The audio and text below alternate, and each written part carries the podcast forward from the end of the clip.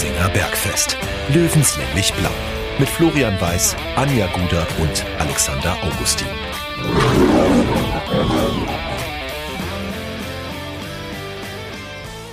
Servus und herzlich willkommen. Giesinger Bergfest, Episode Nummer 18 des Löwenstammtisches. Wir sind wieder da und wir sind schon wieder in einer sehr, sehr speziellen Runde da.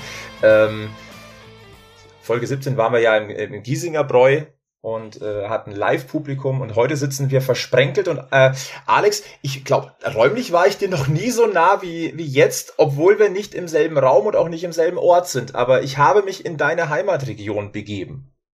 Hättest schon vorbeischauen können bei mir im Passau. So weit wäre es nicht gewesen. Du, ich sag dir eines, ähm, der Rückweg am Freitag könnte sogar so sein, dass wir über Passau fahren. Ich würde mich dann nochmal bei dir melden.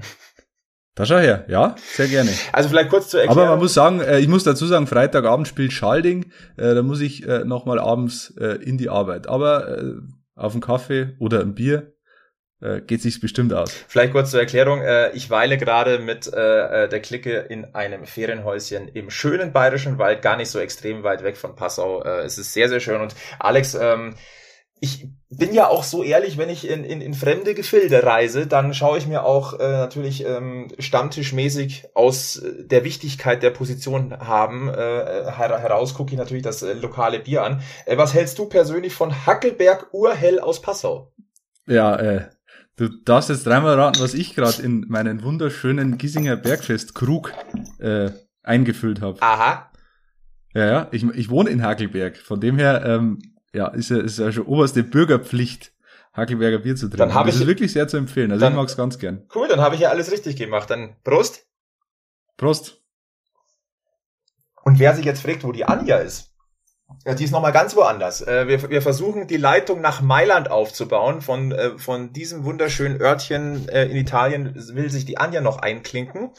Da habe ich aber gehört, sind es 38 Grad und Anja ist ordentlich am Schwitzen und ist auf dem Weg in ihr ja, Außenstudio, möchte ich sagen. In, in ich sag, Mailand. Mailand, Mailand oder halt Mühle, Hauptsache Giesinger Bergfest, oder? Oh, sehr schön. Ist das schon der Folgentitel? Vielleicht. Schauen wir mal. Oder äh, 60, 60 München international. Oh ja, Bergfest international. Also für, für mich ist das hier, für mich ist das hier auch quasi ja schon ein Auswärtsspiel. Also wir gucken, ob die Anja sich noch einklinken kann, aber wir sind da sehr, sehr guter Dinge. Äh, dennoch wollen wir so kurz vor dem äh, Saisonstart äh, natürlich in den Löwenkosmos blicken. Und der Alex ist ja der einzige von, von diesem Bergfest-Trio hier, der momentan noch im Arbeitsmodus ist. Äh, deswegen hat und ja, er, er heute wieder. ja oder wieder.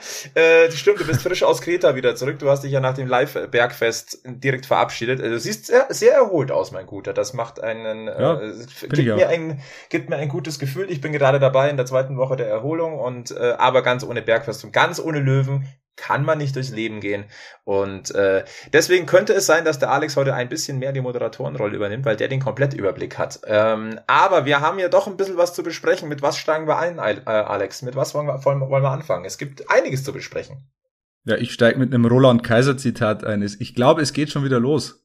Es ist äh, Saisonstart und irgendwie, also zumindest fühlt sich bei mir so an, kommt das alles ein bisschen schnell. Also mhm. mein persönlicher Eindruck ist das wahrscheinlich auch, weil ich die EM relativ intensiv verfolgt habe und dadurch es eigentlich keine fußballfreie Zeit gab in diesem Sommer. Ähm, deswegen bin ich fast ein bisschen überrumpelt, dass es jetzt am Samstag schon losgeht. Aber natürlich, äh, sobald der Ball rollt, ähm, wird die Vorfreude und die Euphorie da sein. Bei, bei mir ist auch so ausschaut. Du, ich denke mir auch, früher war doch mehr Vorbereitung, oder? Ja, irgendwie schon. Also es ging jetzt wirklich, ist, äh, ähm, es ging sehr schnell. Vielleicht liegt es aber auch daran so ein bisschen, äh, dass jetzt äh, 60 über Löwen TV ja auch wirklich jedes Testspiel zeigt. Das ist früher, glaube ich, ein bisschen, hat sich's gezogen, weil du von vielen ähm, Testspielen halt mal einen Live-Ticker vielleicht hattest oder halt dann in der Zeitung das Ergebnis hattest. Jetzt kannst du wirklich alles sehen. Ähm, ich muss auch sagen, ich finde diesen Service sehr, sehr schön von, äh, von Münchens großer Liebe, ähm, dass man da dabei sein kann.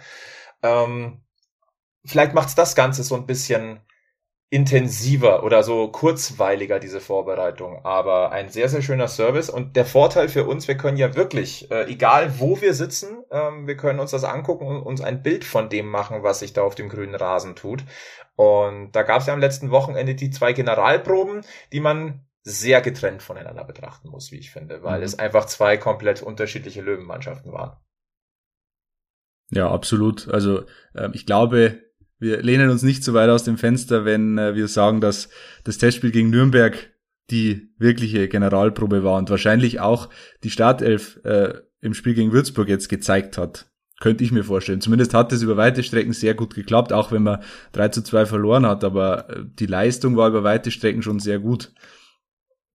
Die war sehr ansprechend und äh, ich suche mal noch ganz kurz die Aufstellung noch einmal heraus von diesem äh, Testspiel in Nürnberg. Am Ende ja ein 3 zu 2 Erfolg für Nürnberg, wobei man dann vielleicht so ein bisschen einschränken muss, wie ich finde, denn das, äh, das Tor, das äh, Semi Belka hier verschuldet hat, das ziehen wir mal ab. Das war ja. halt einfach, also dann, wenn man das wegnimmt, dieses un unglaubliche Geschenk, da hat er halt einfach mal kurzzeitig nicht nachgedacht, dann wäre es ein 2 zu 2 und dann würde ja so jeder sagen, aha, der Löwe ist aber äh, ordentlich auf Kurs.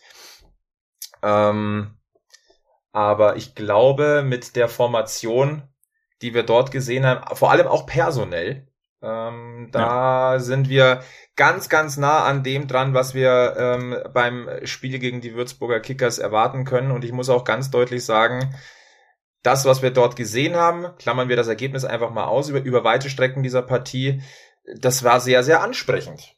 Vor allem die ersten 20 war, Minuten. Ja, vor allem offensiv war das extrem beeindruckend. Äh, wer da, wie auch schon in den letzten Testspielen, extrem herausgestochen ist, war Merve Biancardi, der extrem wertvoll werden kann. Der ist torgefährlich, der, der ist kreativ, der hat ähm, die Schnelligkeit, also der ist äh, Wahnsinn, gerade äh, beim, beim 2 zu 3 dann, also beim Anschlusstreffer kurz vor Schluss, äh, überragend, lässt er drei aussteigen, hat dann den Blick zur Mitte, hat immer den Kopf oben, also der sprüht vor, vor Spielfreude und vor Selbstbewusstsein und der wird extrem wichtig werden. Und du hast es gerade an, angesprochen, also ähm, das System es hat sich ja in den Spielen davor auch schon abgezeichnet, wird wohl das 4-1-3-2 werden, mit äh, Bekahir und Salga natürlich in, in der Innenverteidigung. Da ist interessant zu beobachten, wie unterschiedlich die ihre Position interpretieren. Also Stefan Salga ist der, der klassische Absicherer, der klassische Fels in der Brandung, der Semi Belkahir so ein bisschen den Rücken frei hält. Äh, Becker mhm. hier oft, äh, hat man letzte Saison ja auch schon oft gesehen, mit dem Weg durch die Mitte, also der geht ins Dribbling, der traut sich was, schafft dadurch äh, Räume, Anspielstationen, äh, der kann noch, also der kann uns sehr viel Freude bereiten, Semi Becker hier. Ist ja lange unterm Radar gelaufen, aber äh, was er jetzt in der Vorbereitung zeigt, klammern wir seinen Bock mal aus, ähm, ist es schon ja vielversprechend, absolut. Äh, Stichwort Selbstvertrauen, das ist, glaube ich, das ganz, ganz große Thema. Ähm, und du hast die beiden absoluten Protagonisten in Sachen Selbstvertrauen hervorgehoben. Also ein, ein, ein Mervey Biancardi, ähm, der, der war ja letztes Jahr schon selbstbewusst, auch obwohl seiner Torflaute, die er ja mal hatte, aber er hat immer für Unruhe gesorgt. Er war immer mannschaftsdienlich. Er hat, äh, auf gut Deutsch gesagt, immer mal wieder Eier gezeigt, hat auch mal Mut bewiesen. Und dieses Tor gegen Nürnberg, wenn ich mal ganz ehrlich bin, das war schon Zucker, weil, also mal, mal abgesehen davon, dass du schnell schalten musst, aber einfach auch zu sagen, so, die nehme ich jetzt mal so halb Vollspann, halb Außenriss, da gehört auch extrem Selbstvertrauen dazu. Und äh, bei Semi Belkahir fällt mir auf, der ja, der ist ja immer noch saumäßig jung. Was der jetzt in ja. diesem letzten halben, dreiviertel Jahr, wo er halt dann auch ins kalte Wasser geworfen wurde und jetzt, der, also der ist mittlerweile eigentlich nicht mehr wegzudenken und er ist ein junger Spieler, der wird mal Böcke schießen. Ja, aber das ist ein Lernprozess. Aber wenn du dem das Vertrauen gibst, dann zahlt er es dir auch zurück und das tut er mittlerweile in einer ja doch auch beeindruckenden Regelmäßigkeit. Äh, lange Zeit in der Vorbereitung sah es ja so aus, äh, dass wir vielleicht den Löwen in einer Dreierkette sehen. Äh, davon ist ja. man jetzt abgerückt. Und äh, da kommen wir zu dem nächsten für mich großen Gewinner der Vorbereitung. Äh, und das ist Janik Deichmann, weil äh, der seine Vielseitigkeit unter Beweis gestellt hat, auch ein wenig seine, wie soll ich jetzt sagen, äh, Selbstlosigkeit zu sagen, ich helfe der Mannschaft dort, wo sie mich braucht und das scheint momentan halt einfach rechts hinten zu sein und nicht rechts vorne oder rechtes Mittelfeld. Er macht das und er macht das dermaßen abgebrüht, als hätte er sonst noch nie irgendwas anderes gespielt. Also das ja. finde ich, das, das ist für mich wirklich beeindruckend. Ja, und vor allem, er, er interpretiert diese Position sehr offensiv, sehr aktiv, sehr spielgestaltend. Ähm, der, ja, also du hast gesagt, der Gewinner der Vorbereitung. Ich finde es nicht überraschend, dass, dass wir ihn wahrscheinlich in der Startelf sehen werden. Ich finde es nur überraschend, auf welcher Position wir ihn sehen werden. Ja. Absolut. Und äh, eigentlich ist er jetzt so ein bisschen das Gegenstück jetzt zu, zu Philipp Steinhardt, weil auch er interpretiert ja die Außenverteidigerposition offensiv. Das heißt, der Druck, der von den Außenverteidigern kommt, der wird jetzt beidseitig größer, weil Marius Wilsch auch einer ist, der nach vorne geht, aber tendenziell ein, Tick defensiver ja ist als, als ein Philipp Steinhardt. Äh, das ist jetzt ein bisschen anders. Das, jetzt zu wissen, dass man hier einen, einen Yannick Deichmann hat, der das spielen kann und sehr gut tut, gibt dir natürlich Sicherheit, ist aber natürlich auch gefährlich. Du solltest natürlich nicht zu offensiv sein. Und da haben wir ja hinten dann doch auch mal das, den, das ein oder andere äh, Wackelchen gesehen. Aber lass uns noch einmal kurz auf die Offensive gehen, bevor wir komplett auf die Defensive Aber genau, gehen. Äh, wenn ich kurz einhaken ja. darf, Flo. Äh, es war eben genau gegen Nürnberg das zu beobachten, dass halt ähm, du das ist äh, das große Manko momentan noch viel zu leicht die Ordnung verlierst im Rückwärtsgang. Also Nürnberg hat äh, zweimal schnell umgeschaltet und dann war es beim, beim 1 zu 1 so, dass äh, ein Spieler hinterläuft von Nürnberg und dann verliert die, die Hintermannschaft auf der, auf der linken Abwehrseite war es komplett die Ordnung. Plötzlich stimmt die Zuordnung nicht mehr, da stehen, äh, du bist eigentlich nominell in der Überzahl in der Rückwärtsbewegung, aber hast keine, keine Zuordnung mehr und dann ja, fällt halt das Tor. Und beim äh, 2 zu 1 für Nürnberg war es auch so. Ähm, da war die Rückwärtsbewegung einfach viel zu behäbig. Wenn du so hoch stehst, musst du viel schneller bei Ballverlust nach hinten umschalten. Äh, und dann reicht ein Ball über die Kette und äh, der Nürnberger läuft alleine aufs Tor zu. Und das ist das große Manko. Und das ähm, stimmt mich auch vor dem Spiel gegen Würzburg noch ein bisschen, ja, skeptisch, mulmig, ähm, weil, ja, du, du, du bist halt immer ja, läufst immer Gefahr, dass es äh, am Ende in die Hose geht. Ja, man könnte sagen, vorne Hui und hinten noch einen Tick zu viel Pfui. Es ist ja. ja. es ist ja nicht alles schlecht, aber es ist eine gewisse Anfälligkeit einfach noch zu sehen. Äh, also da ist auf alle Du brauchst Fälle, die Balance halt. Genau, Stichwort Balance. Und äh, aber ich, da bin ich schon äh, relativ zuversichtlich, dass man das in dieser Woche noch hinbekommt. Äh, vielleicht äh, noch einen kleinen Blick zu, zu unserem ja, zu unserer Kurzzeit Nummer eins, möchte ich sagen, äh, zum Kollegen Kretschmar im Tor. Äh, ich finde, ähm, dass man bei beim 1 zu 1 die Abstimmungsprobleme nochmal gesehen hat. Da muss vielleicht nochmal das äh, bisschen ein, ein entscheidenderes rausgehen kommen, vielleicht auch mal ein äh, klar eine klare Ansage, ich nehme den oder so, ne? aber auch das macht er jetzt hier im Testspiel, dann macht das halt in der Liga nicht. Aber ein, äh, einem Tom Kretschmer sieht man seine eigentliche Unerfahrenheit auf diesem Niveau eigentlich nicht wirklich an. Ähm, sehr, sehr spannend. Nee, also, der, sche der scheißt sich nix. Ja, das, ist, so das ist sehr schön. Und weil wir gerade von Gewinner gesprochen haben ähm, äh, in der Löwen 11, äh, müssen wir auch noch einen weiteren nennen, von, auf den wir uns grundsätzlich ja schon gefreut haben, äh, dass er aber jetzt schon sich eigentlich in Anführungszeichen unverzichtbar macht, ist dann doch ein bisschen, vielleicht ein bisschen überraschend, vor allem in der Art und Weise. Und da ist die Rede von Marcel Bär. Ähm, wir spielen ja, also es ist ein, nur eine leichte Systemveränderung zur, zur neuen Saison. Ne? Wir kannten das 4-1-4-1 und jetzt haben wir ein 4-1-3, äh, 4, 1, 3, 2. So, jetzt haben wir's. und das heißt, wir haben jetzt einen, eine echte hängende Spitze und die ist Marcel Bär. Und du merkst, wie dieses Offensivspiel der Löwen plötzlich ja an Unausrechenbarkeit und Flexibilität nochmal gewonnen hat. Und äh, äh, die fünf, die wir jetzt gesehen haben, Biancardi, Neudecker, Talik, Mölders, Bär, das ist schon, ich, ich möchte mich jetzt nicht so weit aus dem Fenster lehnen, aber das klingt schon nach äh, äh, Third Division Finest. Ja, also die Kombination ist Wahnsinn. Und du hast auch ähm, dadurch ja ein bisschen eine neue Position für Richard Neudecker. Der war ja letzte Saison der, der klassische Zehner, manchmal auch die hängende Spitze, so die verkappte hängende Spitze. Mittlerweile ist er eher so der Achter der, der sich ein bisschen weiter nach hinten orientiert, aber dadurch noch viel, viel mehr das Spiel an sich ziehen kann. Ähm, finde ich, finde ich ganz interessant. Also das äh, wird, wird interessant zu beobachten. Über Richard Neudecker hat man über, in der Vorbereitung gar nicht so sehr gesprochen. Der lief meiner Meinung nach ein bisschen unterm Radar, aber der ist jetzt wirklich der, der Strippenzieher im Mittelfeld. War ja letzte Saison schon, aber jetzt noch, noch mehr.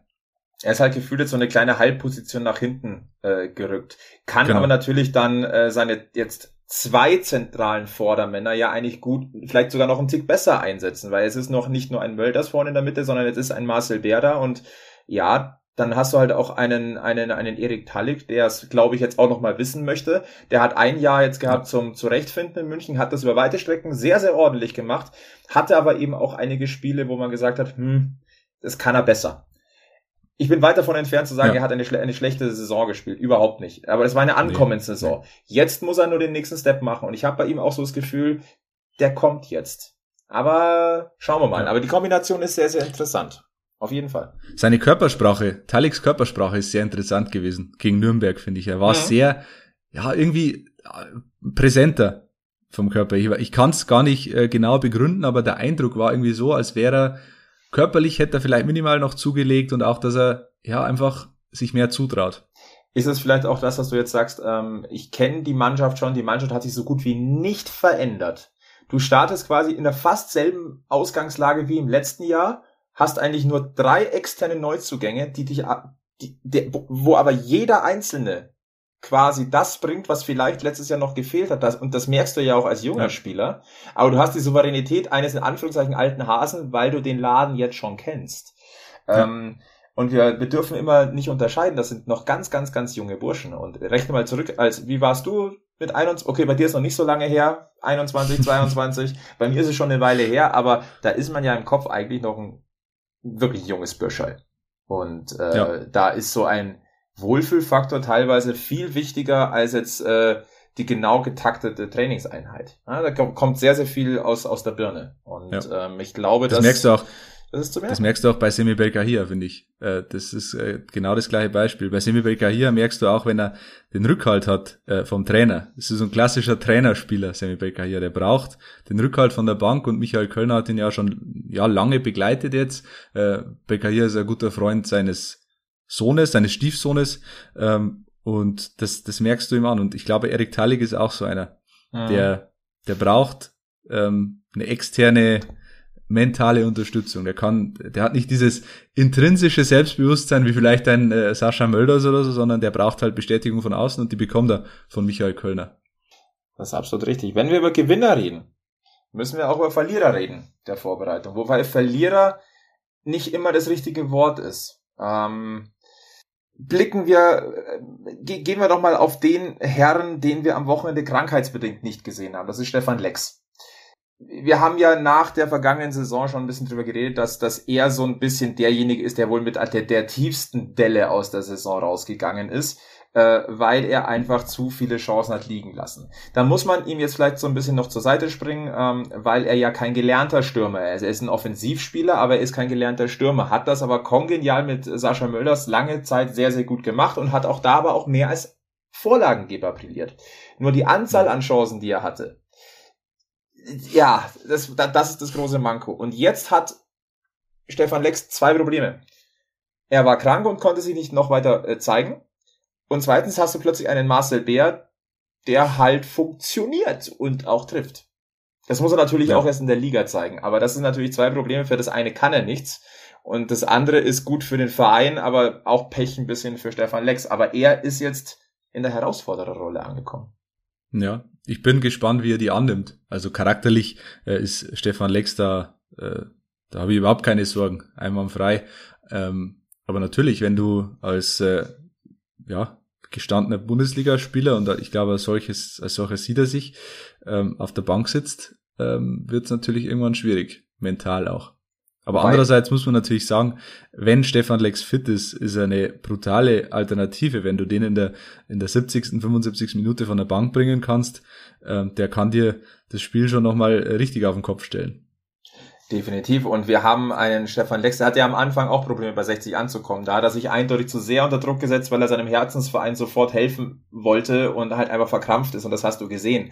Aber äh, da hat es ein vor allem ein Michael Kölner verstanden, den umzudrehen und äh, ja. ihm quasi die oder beim Knotenlösen zu helfen. Also warum sollte das nicht wieder funktionieren? Und äh, vielleicht ist diese Situation vielleicht auch mal gar nicht mal so falsch um da neue Reizpunkte ja. zu setzen, weil es, es wird den, den, den Lexi definitiv wurmen.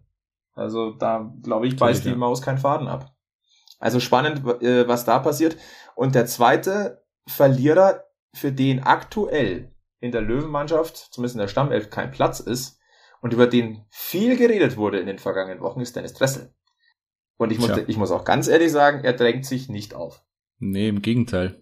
Also, es ist echt eine, eine bittere Entwicklung, die er genommen hat in den letzten Wochen. Er hat natürlich auch das Problem, dass, äh, ja, dass du mit, mit Quirin Moll halt einen Sechser hast, der da eigentlich unersetzbar ist. Und Gott sei Dank wieder fit ist, weil er ist ein Gott echter Sechser. Er ist ein echter ja. Sechser.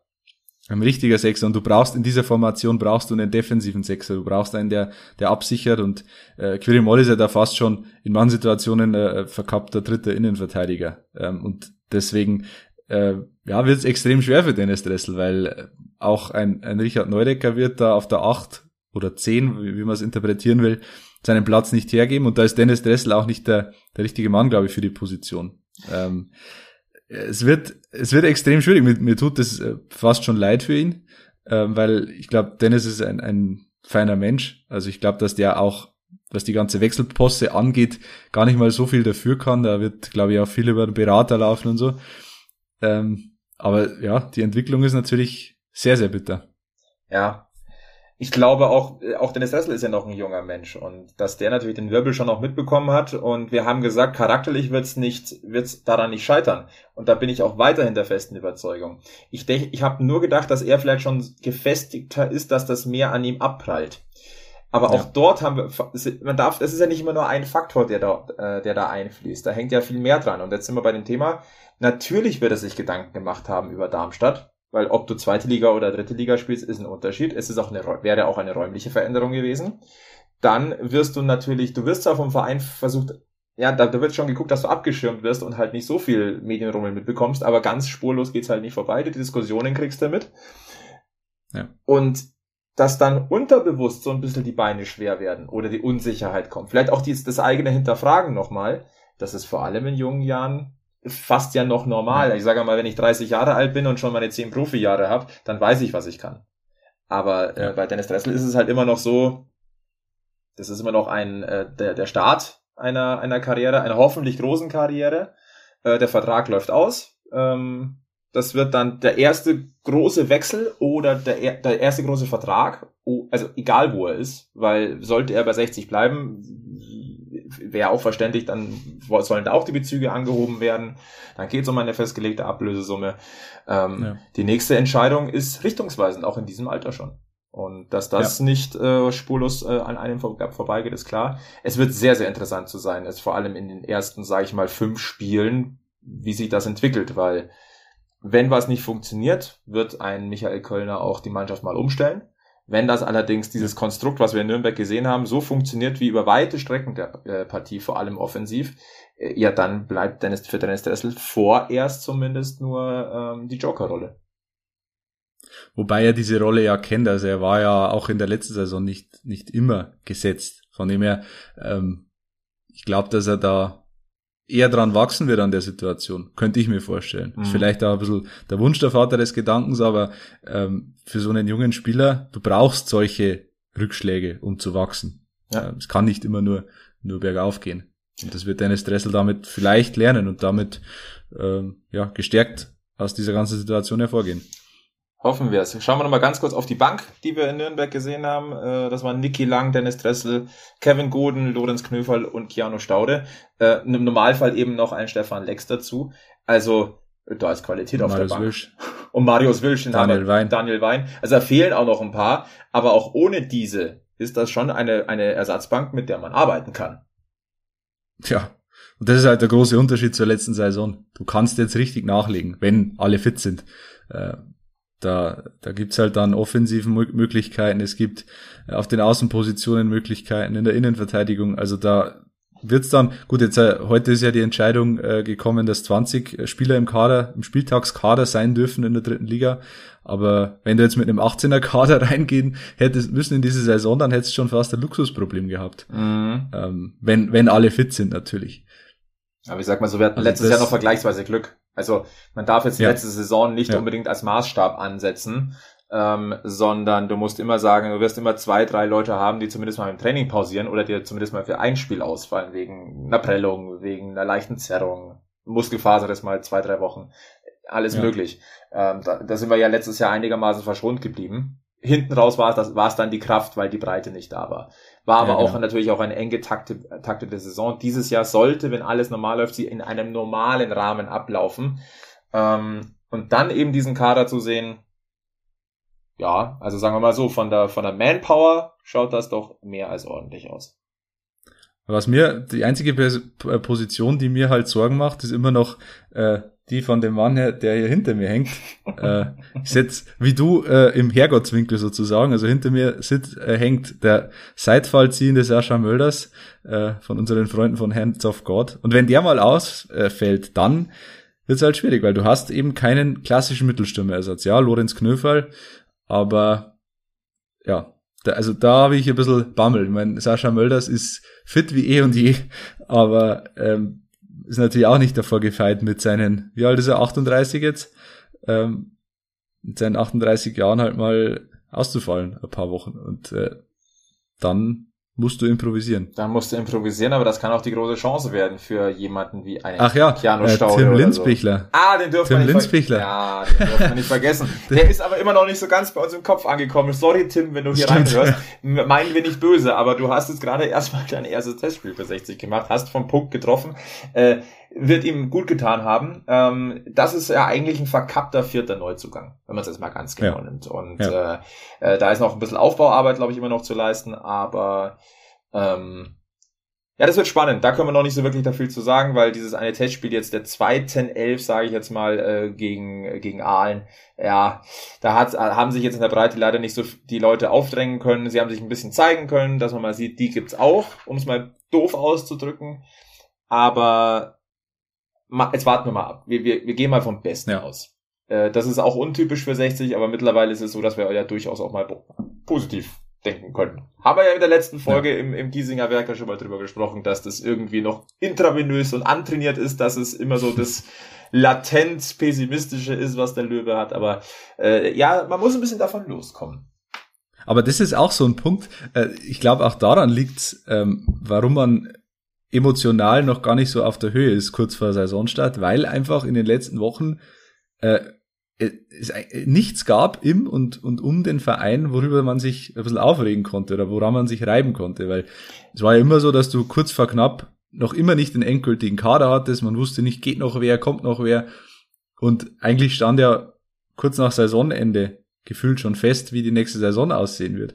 Ja. Und ich glaube, deswegen ist man immer noch so ein bisschen in der, im Sommermodus, im Urlaubsmodus, im emotionalen Urlaubsmodus, aber ja, das kommt dann schon. Am Samstag, äh, 14 Uhr sind wir alle wieder on fire, glaube ich. Und das Ganze auch noch im Free TV nochmal der Hinweis. Also nicht nur die Magenta Sport Abonnenten, sondern auch äh, alle anderen können äh, 60 Saisonauftakt gegen Würzburg sehen, der Bayerische Rundfunk überträgt.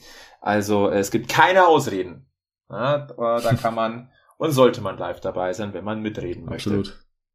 Du hast gerade gesagt, es gab wenig, wo man jetzt 60 äh, in den letzten Wochen äh, Vorwürfe hätte machen können oder oder meckern können oder sonst irgendwas. Ja, wenn was zum, wenn es was zu meckern gab, dann waren es Themen, wo 60 nicht unmittelbar etwas dafür konnte. Und ja. da reden wir äh, um die Zuschauerzahl. Die gute Nachricht ist, Tja. es dürfen Zuschauer rein. Äh, die etwas, wie soll ich sagen, schwer nachvollziehbare Regelung von äh, Stehplätzen ist eine andere Geschichte. Ja, äh, da also, gibt's die äh, Regelung eigentlich schon. Logik ich, ich hab's, ich, ich verstehe es ehrlich, nee, ich verstehe das alles nicht. Also es sind bis zu 3736 Fans zugelassen im Grünwalder Stadion am Samstag, was eine stattliche Anzahl ist, wenn man von null kommt. Aber ähm, es ist ja immer noch nicht final genehmigt. Oder habe ich da was, was verpasst? Ich muss dir ganz ehrlich sagen, ich habe hier im Bayerischen Wald auch mangels äh, Handyempfang äh, noch nicht so viel mehr mitbekommen. Aber äh, ja, irgendwie ist es gefühlt immer noch nicht so hundertprozentig safe und ähm, also wahrscheinlich kommt dann am Freitagnachmittag die Nachricht, äh, Westkurve doch geschlossen, nur 1500 erlaubt. Ja. Der Verein macht das, der Verein macht das Beste draus, muss man einfach sagen.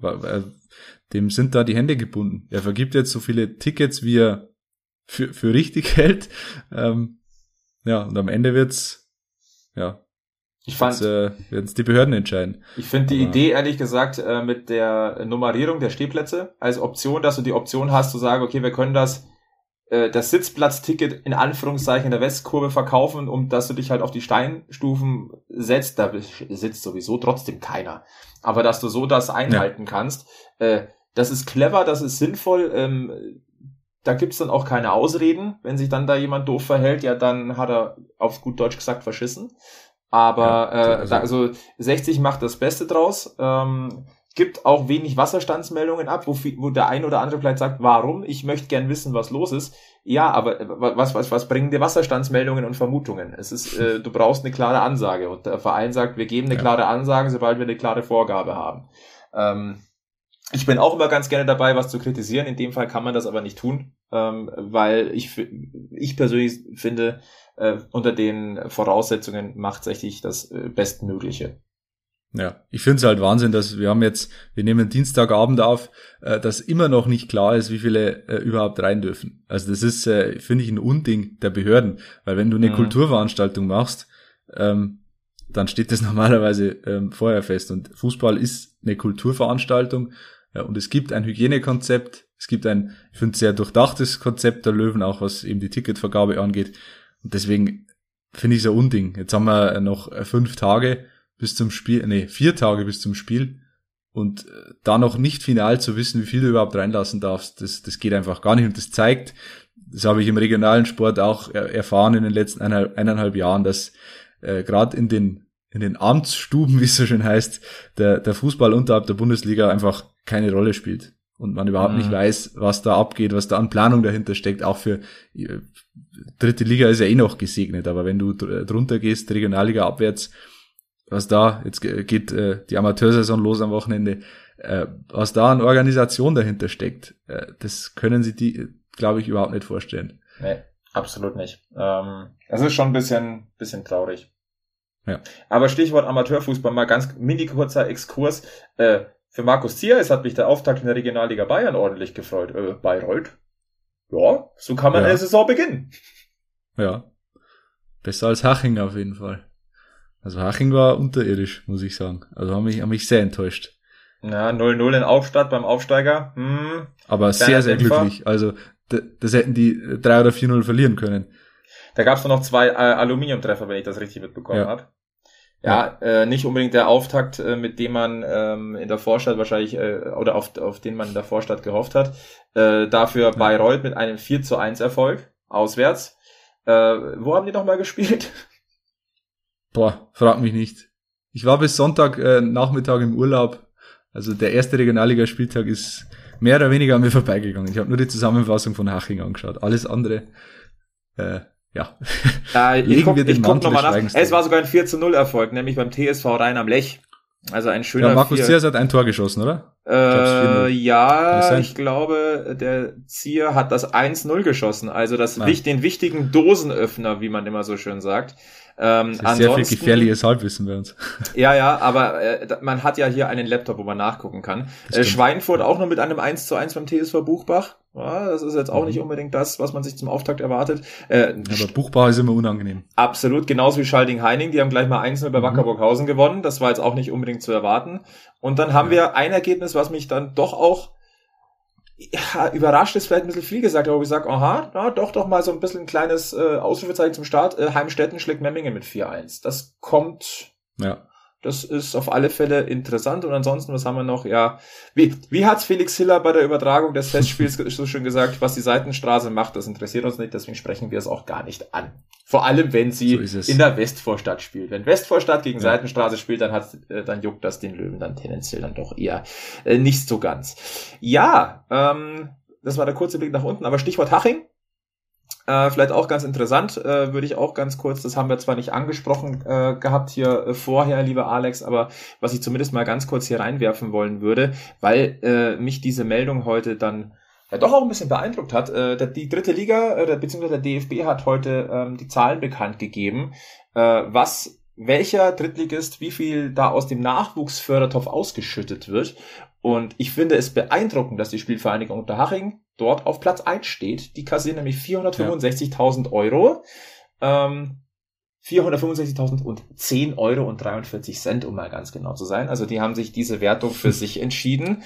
Äh, eine beeindruckende Summe, wo ich sagen muss, Chapeau. Und deswegen ist es auch für uns immer noch ja. so. Und da, das haben, das haben wir ja schon oft gesagt, aber vielleicht an dieser Stelle nochmal. Äh, schade, dass Haching abgestiegen ist. Äh, dieses Jugendkonzept oder diese, dieses Vertrauen auf die Jugend, das finde ich äh, sehr, sehr stark. Hat leider zum Klassenerhalt nicht gereicht, aber das liegt nicht nur an den Spielern, glaube ich. Und wer ähm, das in Haching so ein bisschen verfolgt, äh, auch im Umfeld so ein bisschen, ähm, vor allem auf Twitter, da gibt es ja doch die Handvoll User, die da wirklich auch tiefer drin steckt.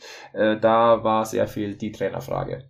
Aber ja, mhm. nur mal, nur mal so vielleicht für den Hinterkopf. Aber für uns, äh, wir drücken Haching und Bayreuth und so ein Tick Schweinfurt, das sind so die Teams aus der Regionalliga Bayern, die aus Bergfest-Sicht doch bitte da nach oben anklopfen wollen würden. Ja. Äh, 60 in dieser äh, Rangfolge übrigens auf Rang 4. 60 kassiert 246.638 Euro und 68 Cent. Äh, ich muss jetzt ehrlicherweise zugeben, ich stecke nicht hundertprozentig drin, wie sich diese Summe dann äh, berechnet. Es ist aber trotzdem ein, ein, ein warmer Geldsegen, vor allem äh, für die dritte Liga. Das tut auf alle Fälle nochmal gut. Ähm, ansonsten, ja, wir, wir gucken ja ganz gerne noch manchmal an den Münchner Ostpark. Äh, Türkgücü kassiert 15.724 Euro und 21 Cent. Also das ist der vorletzte Platz. Ich möchte jetzt nicht böse Aber da muss man sich fragen, wo, kommt wo kommen die 15.000 Euro? ich wollte es gerade sagen. Ähm, das ist das, was mich am meisten verwundert. Also, dass sie wenig kriegen, ja, aber wo kommen überhaupt ja. diese 15.000 her? Aber gut. Ähm, sei es sei es drum, da kann man dann vielleicht auch mal äh, noch ein paar äh, Spinde für die Spieler noch kaufen oder so. Ja. ja. Ähm, genau, ansonsten, also erster Haching, äh, zweiter Ingolstadt mit 405.000 Euro. Dritter Dresden mit 306.000 Euro und wie gesagt 60 auf Rang 4. Sehr, sehr interessant. Ähm, kann man auch nur sagen, äh, die Jugendarbeit zahlt sich weiterhin aus und äh, was Sinne des Wortes, ja. Das ist sehr interessant. Auch noch ein, ein äh, vielleicht ein Wort, weil wir gesagt haben, wir wollen ja weiterhin auf die Löwinnen auch ein bisschen gucken. Die haben einen äh, wunderbaren 8 zu 2 Testspielerfolg beim ESV München in München Leim erspielt. Also auch dort äh, kommt das Projekt langsam so ein bisschen ins Rollen. Sehr, sehr spannend. Ähm, wir wollen ja weiterhin gucken, dass, äh, was die Löwinnen machen und äh, wenn möglich äh, da immer mal so fünf bis zehn Minuten pro Folge auf alle Fälle auch mal dort drüber gucken, was tut sich denn da und euch da ja. so ein bisschen auf dem Laufen halten. Finden wir ein sehr, sehr spannendes Projekt und äh, die haben es auch verdient. Und wie gesagt, weiterhin in Planung, dass wir weiterhin mal einen Gast haben. In der letzten Folge, Folge 17, hatten wir ganz zufällig die Paula ähm, im Giesinger Werk da. Hm. Hat sehr, sehr Spaß äh, gemacht, da ganz spontan mal so ein bisschen äh, in die Löwinnen-Kosmos einzutauchen. Äh, da ist aber definitiv geplant in den nächsten Wochen und Monaten, dass wir dort noch mal eine größere Folge machen. Mit wem dann auch immer, aber das ja. ist auf alle Fälle geplant. Und apropos neue Abteilung, neue Sparten im Verein.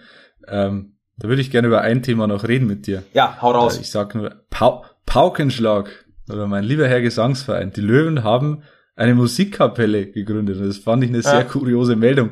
Und ich habe äh, im ersten Moment gleich an die Bruchweg Boys denken müssen und habe oh, ja. überlegt, Oh ja. und habe überlegt, welche Spieler könnten denn in dieser Musikkapelle mitspielen. Das wäre interessant. Ja, lieber Alex. Und vor allem welches Instru Instrument? vielleicht müssen wir den einen oder anderen nochmal kurz abholen, die Bruchwig Boys, weil das ist ja doch schon ein paar Jährchen her und vielleicht haben wir ja auch den einen oder anderen jüngeren Hörer. Äh, das war die Jugend-Connection äh, des FSV Mainz 05. Äh, wer hat denn damals noch alles dazugehört? Also eine andere Schule. Adam Scholloy, André Schürle und Louis Holtby. Oh ja. Ich glaube, die drei waren's. Mhm.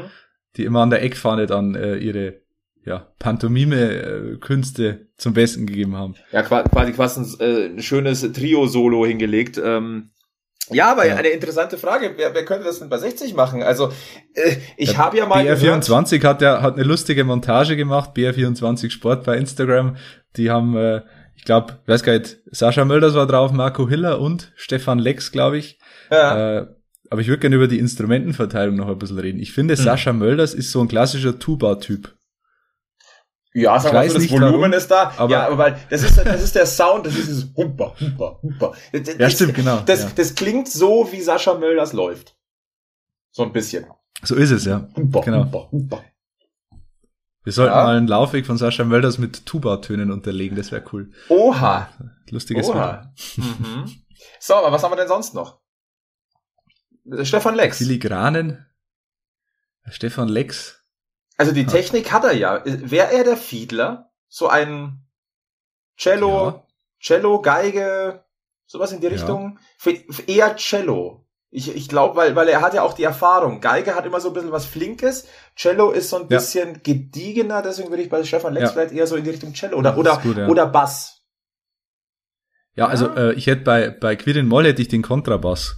Hm. Ähm, der ist so der, der, der Wuchtige, der, mhm. der alles zusammenhält, der alles führt, äh, aber sich immer ein bisschen im Hintergrund hält. So, der, mhm. der ist da, fällt nicht so auf, aber hält den Laden zusammen. Irgendwie. Bei Marco Hiller bin ich ganz klar beim Frontgitarristen. Den, den kannst ja. du alle Sachen an die, an, ans Hirn schmeißen und wir wissen, worauf wir jetzt da raus wollen, aber der performt halt weiter. Ja? Der ja. bricht sich notfalls auch, auch einen Haxen und sagt, no, the show must go on. Ähm, deswegen entweder der, der verrückte Bassist, E-Bassist, oder halt gleich der mit der E-Gitarre vorne, der äh, am liebsten Stage-Diving machen würde. Ja. Ich sag nur, muss eigentlich am Schlagzeug sitzen. Ja, ich wäre bei, Hiller, bei Marco Hiller auch beim Hashtag Psychopath. Grüße an äh, Nono Kusu. ich finde, Richard Neudecker muss am Schlagzeug sitzen, er muss den Takt vorgeben. Ja. Äh, das ist klar. Und natürlich Michael Kölner mit dem Taktstock in der Hand. Frack und Taktstock in der Hand. Mhm. Ja. Und dann geht's auf, auf die Westkurve zu mit der Kapelle vorm Spiel. Wow. Finde ich geil. Ja, Bilder im Kopf. also man müsste halt mal nachhaken, ob äh, äh, die Löwen da nicht vielleicht doch den ein oder anderen, äh, das ein oder andere Musiktalent tatsächlich haben. Wissen wir es? Also ich wüsste ja. jetzt automatisch aus dem Stegreif nicht, ob wir, ob zum Beispiel ein Stefan Lex irgendwas gelernt hat. Am Ende spielt der Querflöte, könnte ja auch sein. Ich würde äh, Stefan Salger irgendwie zutrauen, ein Instrument zu spielen. Mhm. Wenn wenn so die Gitarre ist, aber irgendwie der der wirkt auf mich sehr ähm, weiß ich nicht, musikalisch gebildet irgendwie. Weiß ich nicht warum. Ja. Ähm, Spannend. Ich glaube, ja. der hat was, der hat was auf dem Kasten, auf dem Leierkasten sozusagen. Auf dem Leierkasten. Das kann man in München so ganz ja. falsch interpretieren, das ist ja schon klar. Äh, oh ja, stimmt. Ja. Übrigens beim, beim, beim Stichwort Richie Neudecker hätte ich jetzt auch noch an tatsächlich auch so ein bisschen an, äh, weil du gesagt hast, Takt vorgeben. Ähm, ja, Schlagzeug, aber Takt vorgeben könnte jetzt auch der Dirigent sein mitten auf dem Platz. Das könnte jetzt aber auch so das, ja. äh, das Feingliedrige, die Geige sein. Ne? So dieses, äh, dieses ganz elegante und die Technik, dass, dass, dass Richie Neudecker der Übertechniker im Löwenteam ist, da müssen wir auch nicht drüber reden. Ähm, ja. Ich glaube, ich glaube, Richie Neudecker wäre auch so ein, so ein Allrounder, so ein quasi so ein äh, äh, wie, wie, wie ähm, der, der Kollege von den Ärzten, äh, der, der ungefähr alles besser kann als seine Kollegen, als seine Kollegen fahren in Urlaub und, und Bela B. Felsenheim. Ach, wie heißt er denn? Der Rodrigo. Den aber keiner kennt. Den keiner ja, kennt, Rodrigo, der ungefähr, wo jeder von den dreien sagt, der, der Rodrigo kann von uns alles am besten. Ja. Ja, könnte, könnte Richie Neudecker ja. sein. Stimmt. Ja, schau mal, vielleicht, vielleicht bekommen wir, äh, wie bei der deutschen Nationalmannschaft, irgendwann äh, in dieser Saison mal so ein Insta-Video gesendet, wo sie zusammensitzen und musizieren. Ja, genau. Na, kann ja durchaus sein. Weil ich ja auch den Part des Moderators ein bisschen übernehmen soll heute, würde ich sagen, schauen wir doch auf die Mannschaft, äh, der am Samstag hoffentlich der Marsch geblasen wird. Tata! Und zwar auf die Würzburger Kickers. Ich habe mich mal äh, im Vorfeld so ein bisschen beschäftigt mit denen. Äh, beschäftigt vor allem auf transfermarkt.de natürlich. Ist immer die erste, die erste Quelle, wenn man sich eine sich fremde Mannschaft anschaut. Ich habe mit den Würzburger Kickers wenig bis gar nichts am Hut. Deswegen äh, habe ich einfach mal geschaut, wen die so geholt haben äh, oder auch nicht geholt haben. Ähm, Sie haben sehr viele Neuzugänge, also die, der Umbruch war extrem nach dem Abstieg. Äh, eine sehr junge Mannschaft, einen neuen Trainer mit äh, Thorsten Ziegner. Und äh, jetzt schauen wir einfach mal auf äh, das Transfermarktprofil, wenn sich dann öffnet. Ja, ja, das ist hier, ich habe schon gehört, bei dir hier in der Heimatregion ist es hier so ein bisschen eine Geschichte. So, ähm, die haben sehr viele Ex-Löwen. Äh, äh, sehr bemerkenswert. Es geht im Tor schon los mit Henrik Bohnmann. Der war ja äh, auch in der zweiten Liga schon Torhüter, hat da seine Sache extrem gut gemacht. Der dritte Torhüter übrigens mit einem sehr interessanten Namen, Maximilian Perez Hintermeier. Sehr schöne Mischung. Und dann äh, geht's weiter, zum Beispiel im defensiven, äh, im zentralen Mittelfeld, äh, ein gewisser Fanol Peredai. Oh ja. Der aus, der aus Saarbrücken gekommen ist, äh, ablösefrei. Äh, dann im rechten Mittelfeld Moritz Heinrich. Auch der ist natürlich bekannt. Hat äh, bei Haching gespielt letzte Saison noch, kommt aus der Löwenjugend. Ähm, ja, also da sind sehr viele Namen dabei, die man kennt, aber auch sehr viele, die man eben nicht kennt. Also da sind äh, viele dabei, die 22 Jahre oder jünger sind. Also es wird eine ein bisschen eine Wundertüte und äh, das ja darauf lässt auch die Testspielbilanz schließen. Sie haben äh, gegen mal mehr, mal weniger namhafte Gegner gespielt. Äh, Auftakt, Testauftakt Karlburg 3 zu 0 geschlagen. Dann der SV Sandhausen, äh, 1 zu 2 verloren, letztes Jahr noch Zweitligakonkurrent. Dann die Lask Juniors, äh, ich glaube die zweite Mannschaft vom, vom Linzer ASK, soweit ich weiß, äh, 5 zu 2 geschlagen, gegen Mainz 1 zu 2 verloren, das kann man mal machen. Äh, Fürth 1 zu 0 geschlagen, den Bundesliga-Aufsteiger, und dann die Generalprobe gegen Karl Zeiss Jena, Regionalliga Nordost, ja mittlerweile 1 zu 2 in den Sand gesetzt und da war der Trainer Thorsten Ziegner überhaupt nicht äh, amused drüber. Der hat nämlich gesagt nach dem Spiel, die, die begonnen haben, haben keine Werbung betrieben, um nächste Woche auf dem Platz zu stehen. Und die, die hereingekommen sind, aber auch nicht. Die haben sehr, pom sehr pomadig gespielt, hat er gesagt.